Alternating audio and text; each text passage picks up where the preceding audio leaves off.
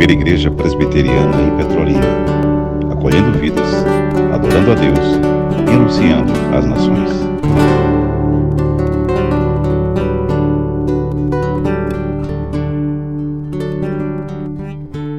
Amém e amém. Esse canto que é maravilhoso, não é? Maravilhoso. Eu costumo pegar o Salmo 24 e a partir do Salmo 24 dizer que como criador o Brasil é do Senhor. Como criador. Salmo 24 diz: Do Senhor a terra e o mundo. Pois é. Então, como criador, o Brasil é do Senhor. Então, na perspectiva da criação, o Brasil é do Senhor. Os Estados Unidos da América do Norte é do Senhor. Agora, claro, na perspectiva da redenção, de fato, o Brasil todo não é do Senhor. Mas como Criador, o Brasil é do Senhor. Ele é o proprietário absoluto. Meus irmãos, esta é a nossa quarta quinta-feira da fé protestante reformada e última. Celebrando assim os 505 anos da fé protestante reformada. Claro, o dia apropriado mesmo, o dia certo é o dia 31, próxima segunda-feira. Mas nós aproveitamos e programamos quatro quintas-feiras da fé protestante reformada e, em virtude das eleições, que ocorrerá domingo, realizamos com antecedência o culto que ocorreu domingo, alusivo à fé protestante reformada. E queremos, de certa forma, é, encerrar hoje com a nossa última quarta-feira da fé, quinta-feira da fé protestante reformada. Abra sua Bíblia no livro, na carta de Deus aos Hebreus, capítulo 13, o versículo 7. Porque o que fizemos aqui é o que a Bíblia nos recomenda, é o que o próprio Deus nos convoca para fazermos. O próprio Deus, o único Deus que subsiste em três pessoas, o Pai, o Filho e o Espírito Santo, ele nos convoca para fazermos o que estamos fazendo durante este mês de outubro que ainda está em curso. Hebreus 13, versículo 7 diz o que? Lembrai-vos dos vossos guias. Então vejam, para aí. Lembrai-vos dos vossos guias. O que Deus está dizendo para nós aí?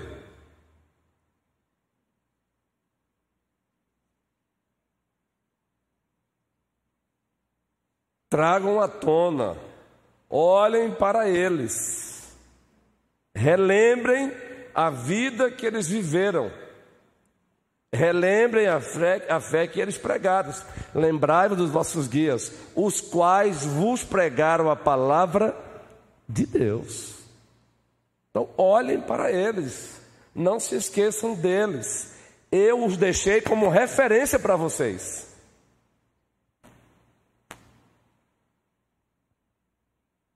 Muito bem, essa sonoplastia é abençoada.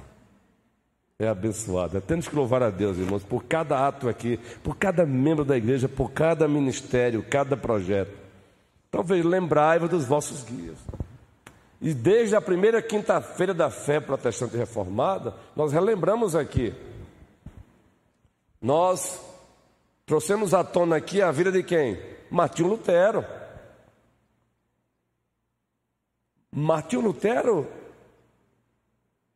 fazendo uma aplicação estendida desse texto, ele se encaixa aí. Fizemos menção de Zwinglio na Suíça. Foi na Suíça que o termo reformado passou a ser usado.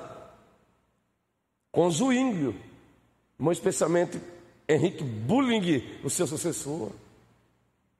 Relembramos aqui João Calvino, o sistematizador da fé protestante reformada. João Calvino, porque ele se se encaixam aí. É claro que quando o escritor aos Hebreus, ele, quando Deus usa o escritor aos Hebreus, nos convoca para que eles lá olhassem para os seus guias, claro que Deus está fazendo referência aos guias deles do primeiro século, ou antes do primeiro século. Os guias imediatos ou os guias remotos. Os guias que viveram ali próximos deles, ou os guias que viveram bem antes. Mas esse mesmo texto, ele deve ser usado para também falarmos dos guias de hoje, dos guias de ontem. Lembrai-vos dos vossos guias, porque Deus os deixou como referência. Deus deixou os guias como referências, os quais vos pregaram a palavra de Deus. Agora ele não para aí. E considerando atentamente o fim da sua vida, imitai a fé que tiveram. Com que objetivo devemos olhar para os nossos pais da fé reformada? Primeiro devemos olhar, devemos trazê-los à tona, devemos com frequência aqui citar os seus nomes, sim, mas com qual objetivo? Olhar para a vida que eles viveram, imitar a fé que eles tiveram. Martin Lloyd Jones, um pastor congregacional britânico, ele recomenda que os pregadores, que os pastores, depois de lerem uma boa teologia sistemática, Pare um pouquinho e leiam boas biografias. Para quem servem as biografias? Muito especialmente tratando de igreja. As biografias do servo de Deus nos inspiram. Então foi o que fizemos e estamos fazendo hoje. Vamos olhar novamente um pouquinho para a vida dos nossos pais reformados muito especialmente João Calvino, e vamos ver a relação da fé protestante reformada e missões. Será que a fé protestante reformada ela fez missões? Os nossos pais reformados da primeira geração se importou com missões? Será que aconteceu isso? Vejam o que na celebração dos 400 anos do nascimento de João Calvino, um homem com os pés de barro, mas que foi usado pelo grande Deus. Vejam o que um outro servo de Deus disse sobre ele. Isso foi em 1909. S.L. Morris. Ele disse isso na Assembleia Geral da Igreja Presbiteriana dos Estados Unidos da América do Norte. Vejam o que ele disse. O calvinismo, também apelidado de fé reformada, protestante, é o agente mais poderoso na evangelização do mundo. A fé protestante, a fé reformada, apelidada de calvinismo por conta de João Calvino, ele não gostou, sinceramente, já disse aqui que se ele tivesse, se ele tivesse a oportunidade de retornar aqui, ele questionaria que se usasse o nome dele, pois ele não quis nem mesmo que divulgassem o lugar da sua sepultura. Vejam o zelo desse homem. Nem mesmo ele quis que divulgassem o lugar da sepultura dele, porque foi ele mesmo que disse que o coração do homem é uma fábrica de ídolos. Então, como eu não, como, como eu não vou olhar para um homem desse? Eu vou olhar sempre, porque é referência referência de um homem que viveu para a glória de Deus, de tal maneira que pediu para que não divulgassem o lugar do seu sepultamento, presbítero Manuel. Vejam. E no ano de 1909, numa Assembleia Geral da Igreja Presbiteriana, presbítero Clécio, dos Estados Unidos da América do Norte, que é a igreja mãe lá, como a nossa igreja mãe aqui, a IPB, a nossa IPB. Nessa assembleia, o pastor S.L. Morris disse: o calvinismo, ou fé reformada, ou protestante, é o agente mais poderoso na evangelização do mundo. Por que estamos aqui evocando essa fala? Por que estamos aqui trazendo essa fala do reverendo S.L. Morris à tona hoje? Porque existem acusações hoje em dia de que os reformados não fazem missões. Existem acusações de que a primeira geração de reformados não se importaram com missões. Existem acusações. Teólogos, missiólogos, eles chegam a dizer que Lutero, Calvino, os, a primeira geração de reformadores não se importaram com missões. Vejam, toda generalização ela tem os seus defeitos, seus perigos. Não gostamos de generalização, porque ela não corresponde com a realidade. Se alguém disser, eles vacilaram no momento ou outro quanto à obra missionária, no tocante à obra missionária, claro que vacilaram, como nós ainda vacilamos aqui a acolá hoje. Agora dizer que os nossos pais reformados, a primeira geração de reformados, ela não se importou com missões, não é honesto. A prova é tanta aí. No ano de 1909, o reverendo S.L. Morse disse: o calvinismo, que é um apelido para o cristianismo bíblico, que é um apelido para a fé reformada, foi a força mais poderosa de evangelização do mundo. E foi mesmo. E foi mesmo. Agora, é claro, meus irmãos, a primeira geração teve os seus vacilos, um momento ou outro vacilaram no tocante às missões, sim. Mas dizer que eles não se importaram não é legítimo. Vamos dar aqui um exemplo rápido. João Calvino, até hoje amado por uns e odiado por outros. João Calvino fundou a Academia de Genebra no século XVI. Vocês sabem com que objetivo ele fundou a Academia de Genebra? Quem aqui já ouviu falar sobre a Academia de Genebra, fundada por João Calvino, e qual foi o principal objetivo dessa academia em Genebra? Preparar pastores, obreiros para a obra. E não foram poucos os pastores que saíram de Genebra e foram para a França anunciar o verdadeiro evangelho agora redescoberto. Não foram poucos. No primeiro momento, mais de 100 pastores saíram da Academia de Genebra, Reverendo Abraão, para a França Claro que João Calvino tinha os olhos fitos na sua nação. Não foram, depois, no segundo momento, mais de 150 ministros novamente saíram de Genebra e foram para a França.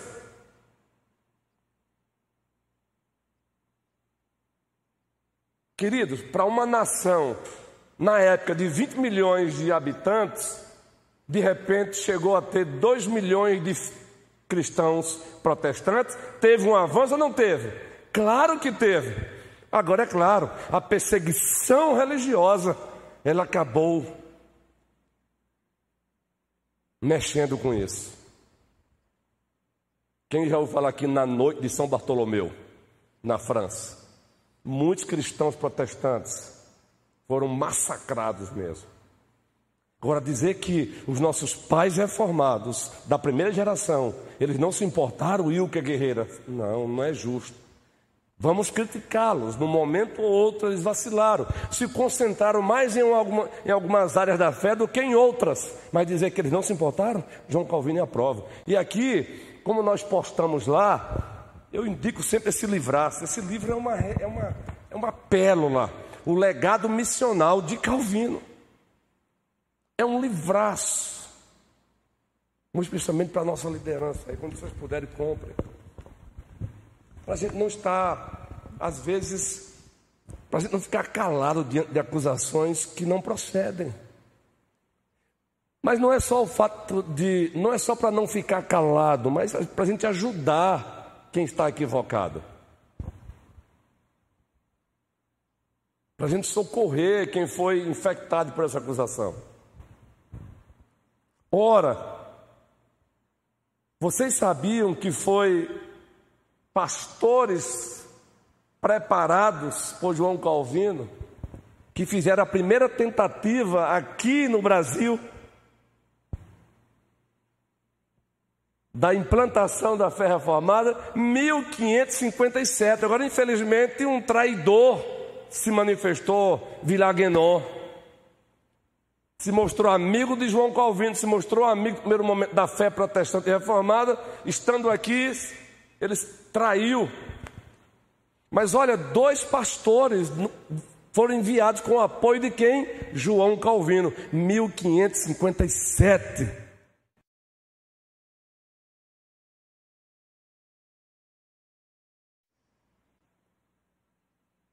assinaram a sua sentença de morte, escrevendo uma confissão. A primeira confissão das Américas, gente. Pouco se fala sobre ela. Eu tenho um livro tratando só sobre isso. A primeira confissão de fé das Américas foi feita aqui no Brasil, 1557.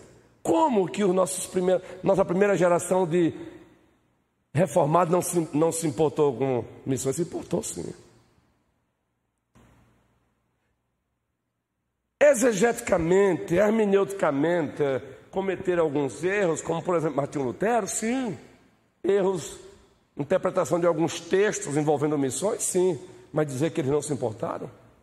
Agora, é preciso entender uma coisa: eles estão num processo de trazer a igreja do, do século XVI, Azaf, na Europa, de volta às Escrituras. Então é claro que eles se concentraram mais lá, na Europa. Exemplo, Alemanha, as Ilhas Britânicas, os Países Baixos. Claro que a força foi concentrada lá. Mas dizer que a fé reformada não se importou com missões, isso é um equívoco. Eles não fizeram missões como a igreja romana fez na época. Até mesmo na Contra-Reforma, a igreja romana mandou os jesuítas, inclusive chegaram aqui no Brasil. Agora, por quê? É preciso entender a época lá. No século XVI, fazer missões, você precisava ter o apoio do Estado. Você precisava para ter abertura nos navios.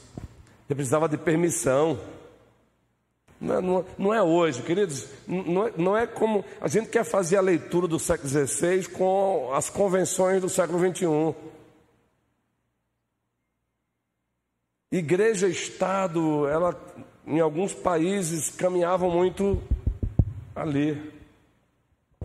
Então é claro que alguns alguns reformadores da primeira geração, eles não conseguiram porque também não tiveram apoio. Eles não tiveram apoio. Mas que fizeram missões, fizeram. Há um intervalo, sim, entre o século XVI e o século XVIII. Os livros de missões falam sobre isso. Mas eles fizeram missões. E o exemplo é João Calvino, Genebra. John Knox foi, passou um tempo em Genebra, foi lá para a Escócia reformar a igreja. Como não fizeram missões? Os luteranos. Agora, vamos afunilar aqui o assunto um pouquinho. Não dá para abordar luteranos e outros mais. Observem como que eles não fizeram missões, apesar das suas deficiências. Observem, reforma protestante 1517. Beleza? Desta reforma protestante surgem os luteranos, igrejas luteranas. Desta reforma protestante surgem as igrejas reformadas, calvinistas. Vejam, luteranos, calvinistas, zwinglianos, que é sinônimo de reformados. Daí veio anabatistas, anglicanos, presbiterianos. Depois batistas, metodistas. Observem, 1517. 1520 já existe ali luteranos, calvinistas, reformados, zwinglianos. 1525 já existe anabatistas, 1534 anglicanos, igreja anglicana, 1560 presbiterianos. Com essa nomenclatura mesmo. O país onde foi usado esse nome nas suas fachadas foi a Escócia. Por isso que John Knox é apresentado como pai do presbiterianismo no mundo. Foi ele que redescobriu o governo? Não, foi com João Calvino. Mas ele aprendeu com quem? Com João Calvino em Genebra. E na Escócia, a igreja passou a ser chamada, depois de um tempo, de igreja presbiteriana. 1560. Vejam. Aí daí vem os, os, os batistas, depois os metodistas, 1787, com John Wesley. Como que não teve missões? Apesar das deficiências, observem, vamos para a nossa IPB aqui no Brasil. Se existimos hoje, existimos hoje por quê? Porque igrejas reformadas da América do Norte enviaram missionários para o nosso Brasil, queridos. Não foi nem Archibald Green Simon, o primeiro pastor protestante que chegou no Brasil. Mas tem que fazer justiça. Foi Roberto Callen, que é o pai do congregacionalismo no Brasil. Se tratando de missões do protestantismo de missão. Claro que o protestantismo de imigração, outros pastores haviam chegado aqui antes. Mas protestantismo de imigração é uma coisa, de missão é outra coisa. Protestantismo de imigração são aqueles pastores que vieram para aqui para pastorear os seus compatriotas que saíram dos seus países para construir a vida aqui no Brasil. Mas o protestantismo de missão não, eles vieram para fazer missões, para evangelizar os nativos, os brasileiros, os índios. Então, se tratando de protestantismo de missão, Roberto Calley foi o primeiro. Mas logo ali próximo chega o Ashbel Simonton. Interessante isso, né?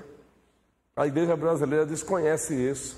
Alguns irmãozinhos nossos amados desconhecem isso. Está aí, ó. Barbudão aí, Ashbel Simonton, com 26 anos de idade. Mas não foi só ele, não, meus irmãos. Quem já ouviu falar aqui no Nordeste de John Smith, aqui no Recife? Outro norte-americano, pastor, no nosso Nordeste aqui, Recife. Você chega lá na igreja Pretendo da Boa Vista, entre lá e você vê lá a plaquinha com o nome dele. Isso é lindo de se ver, guerreiro. Que pena que já não está mais com tanta força aquela igreja. Isso é lindo, meu irmão. George Butler, o doutor George Butler, Recife, Garanhuns. Você sabia que Garanhuns, o presbiterianismo é forte? Pois é, é uma coisa linda. Como que não, fez, não faz missões? A IPB surge aqui em 1859. Em 1862, a primeira igreja é fundada mesmo, formalmente. Em 1865, o primeiro pastor brasileiro é, é ordenado, José Manuel da Conceição. Como que não faz missões? Em 1865, organizado o primeiro presbitério no Brasil, Rio de Janeiro, é o mais antigo. Quem um dia visitar o Rio, visita a catedral, Lá é chamada de catedral mesmo, gente. Você vai ver o espetáculo. Estivemos lá. Catedral Presbiteriana é um espetáculo de arquitetura. Quem aqui já esteve lá? Olha aí que benção. É, uma, é um espetáculo, gente. Você fica assim encantado. Não vamos aqui avaliar como é que o estado da igreja hoje. Está lá, está existindo. Deus seja louvado. Mas está lá. Obra missionária. Em 1888, a organização do primeiro sínodo do Brasil. Tudo isso porque a igreja foi crescendo. Agora vejam, da IPB, que é a igreja mãe, surge em 1903 a IPI. Já ouviram falar na IPI? Igreja Presbiteriana Independente. Ela é forte lá no sul, sudeste. Tem aqui no, no Nordeste, tem, mas é pouco. Em 1956 surge a Igreja Presbiteriana Fundamentalista do Brasil, 1956. Em 1983, a IPU, Igreja Presbiteriana Unida. Vão, claro que algumas dessas, como a IPU, se afastou da fé ortodoxa reformada. Em 1938 surge a Igreja Presbiteriana Conservadora. Eu estou citando isso porque isso é fruto de missões. E por incrível que pareça, poucos não sabem disso, mas também da IPI surgiu a IPR. Já ouviram falar na IPR? Igreja Presbiteriana Renovada.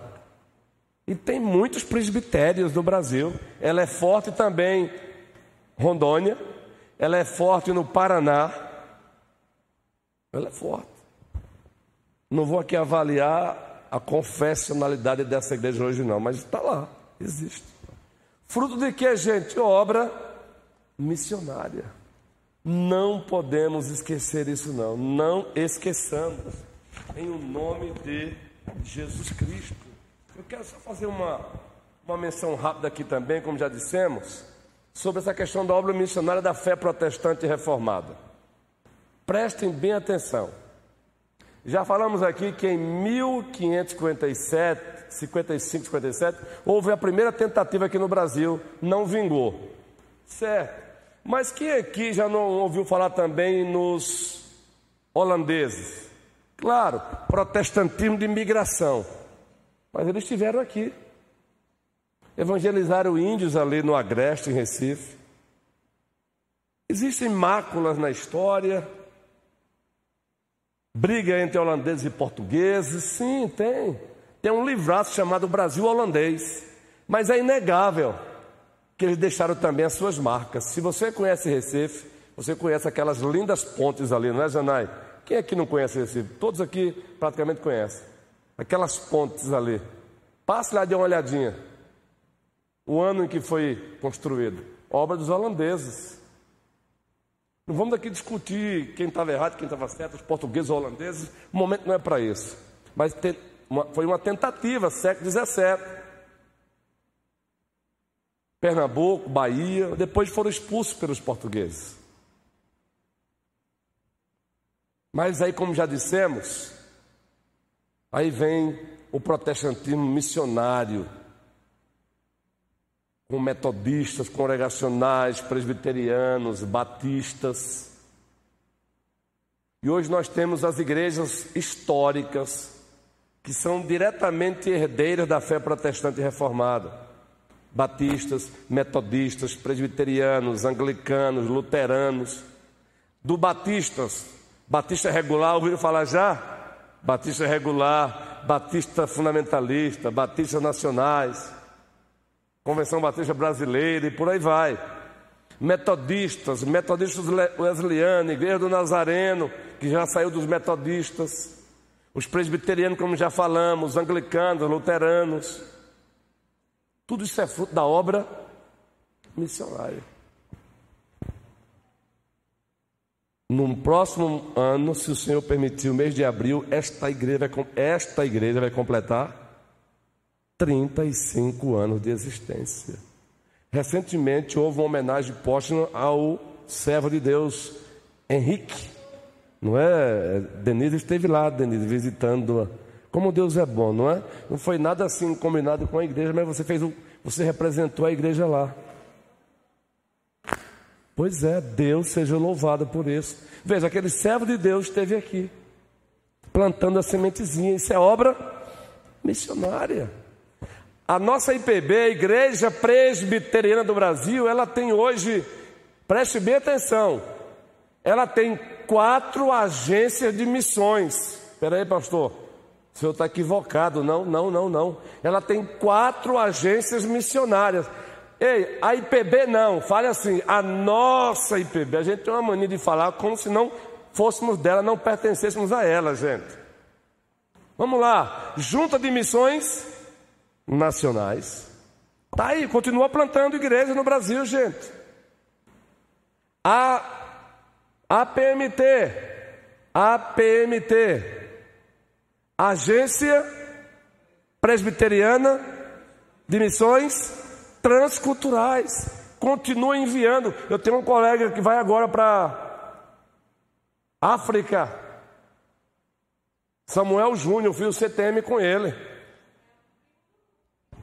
É prima, não é? Olha aí. Ah, é, o Lu falou isso para nós. Lu, vou chamar de Lu também. E compartilhou.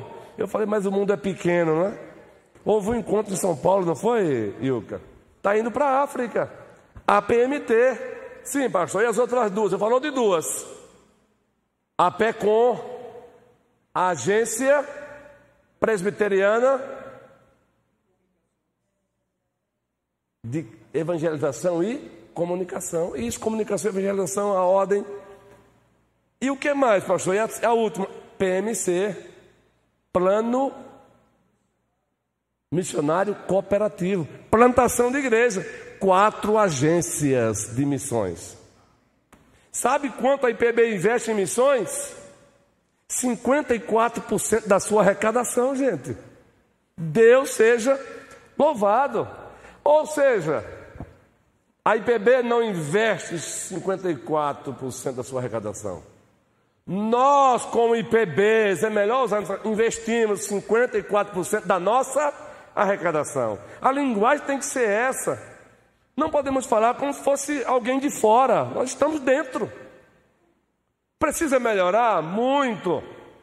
Agora eu não vou, eu não vou encerrar hoje essa questão da fé reformada em missões sem também botar o dedo na ferida aí de algumas igrejas locais por esse Brasil afora. Existem igrejas da IPB ou de todas as famílias presbiterianas que estão morrendo, reverendo.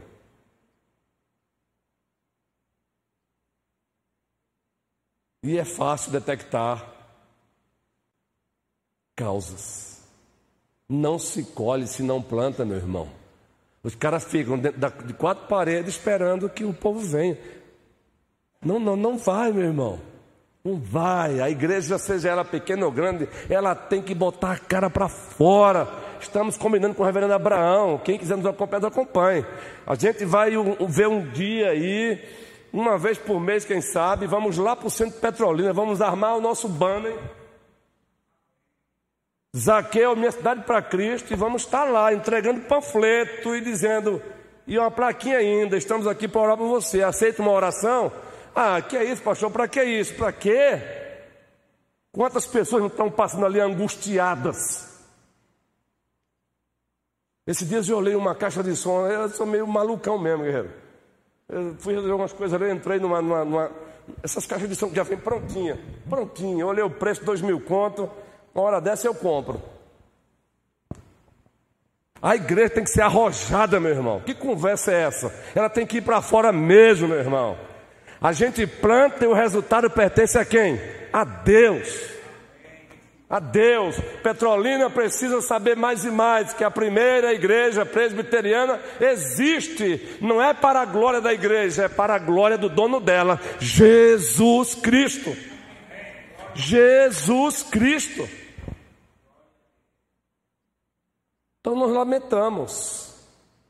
Nós não procuramos o máximo questão ética ministerial, a gente não pode sair por aí citando o nome de ninguém, temos que ajudar, mas essa é a grande verdade. Faça a primeira perguntazinha.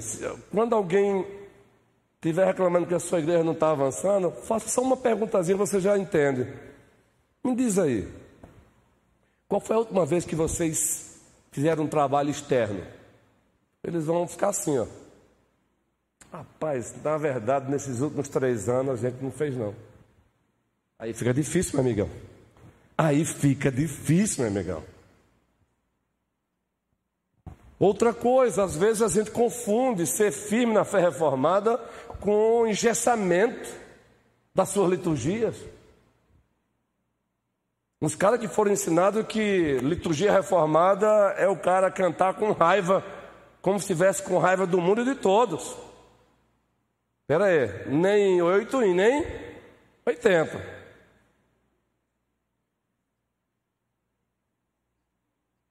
Aí, nem mesmo aqueles que visitam ficam, meu irmão, porque eles dizem misericórdia. Se isso, se eles estão felizes assim, então eu imagino o dia que eles estiverem tristes. Se eles são, eles dizem, eles dizem que são as pessoas mais felizes da terra. Com essa alegria, imagina o dia que eles estiverem tristes. Eu já falei aqui, dando aula em seminário, a turma dava risada. Por favor, gente, não estou aqui abordando personalidade, cada um tem a sua personalidade. Estou falando da igreja como um todo. Eu não estou dizendo que todo, todo membro da igreja tem que can, cantar como outro canta. É o direcionamento, é, entenda, por favor. Mas eu, a turma lá do seminário em Recife sempre dava risada. Eu digo, imagina, porque eu já vi isso. Raquel, eu já vi isso, Raquel. Agora, ah, tá ali, Denise. Que já, tá, tá, o, César, o prefeito César não deixou o Denise ficar pertinho hoje, não. É, aí já, é... Veja só, guerreiro. Olha só, Kennedy.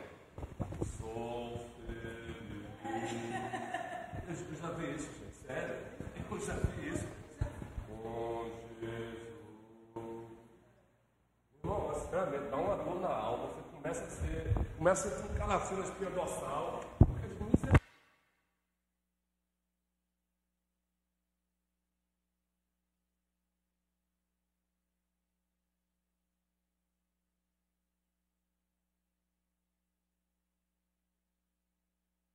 A ordem psicológica da, da liturgia. O que é isso, pastor? Preste bem atenção. Invocação e adoração requer um tipo de emoção do liturgia da igreja. Contrição requer um outro tipo de emoção da igreja. Ações de graça requer um outro tipo de invocação da igreja. Então, o, o cântico em si já diz tudo. Sou feliz, então, sou feliz com Jesus. É isso aí, Denise. Sou feliz com Jesus, meu Senhor.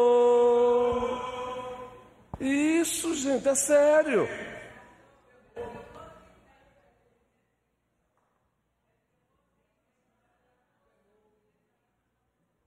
A, a melodia, não é? Mas veja a letra. Ah, sim, sim. Sim, sim, sim. Mas vejam, sou feliz. Porque com Jesus, até canto de contrição, até o Neuma, até o canto de contrição, ele quer uma emoção de quebrantamento, ele quer, ele requer. Vejam só. Se sofrimento te causei, ó Deus tropeçou nos perdão, Senhor. O que eu estou dizendo é o seguinte: esse momento requer contrição da minha parte, requer contrição. O que eu estou questionando aqui é o seguinte.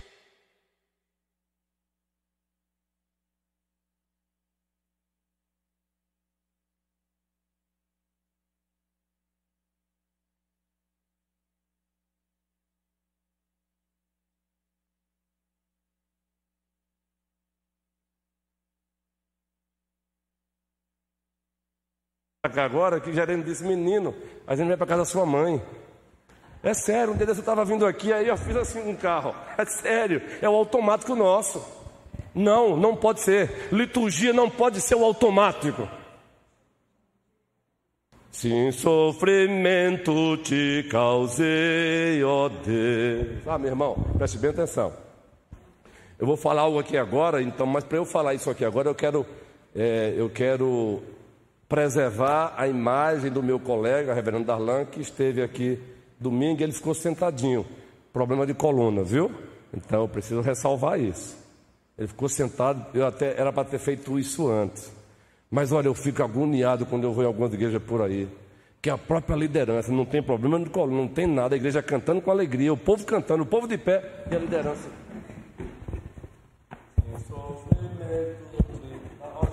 vontade de levantar e com todo respeito, viu gente? Acorda, meu irmão. Por favor, acorda. O reverendo Hernando de Arloto, naquele livro de pastor a pastor, um livraço. Ele fala: não, não, não, não. A liderança tem que ser exemplo para a igreja de entusiasmo, de ousadia, de intrepidez. Ora, se o povo está vendo o seu pastor, a sua liderança, cantando a pulso, o que vai querer da, o que vai esperar da igreja? Não pode, meu irmão. Então que o Senhor nos abençoe, reverendo Abraão.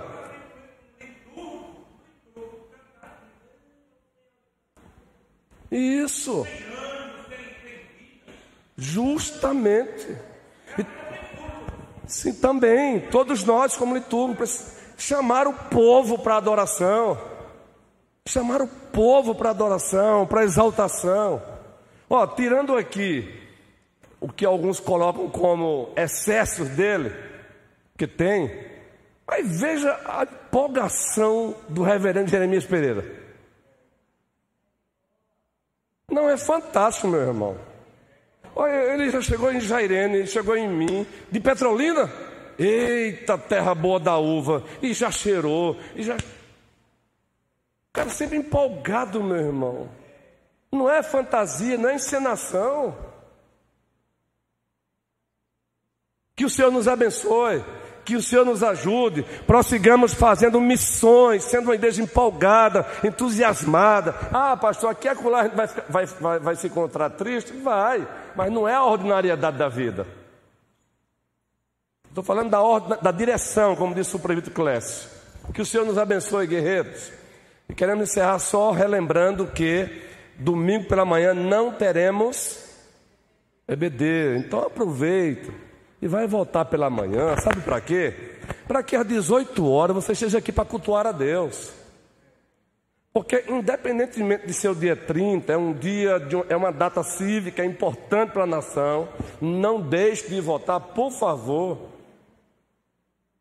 Não deixe que os outros decidam por você. Em quem você vai votar é você e o Criador, regido pelos princípios e valores do reino, mas vai votar.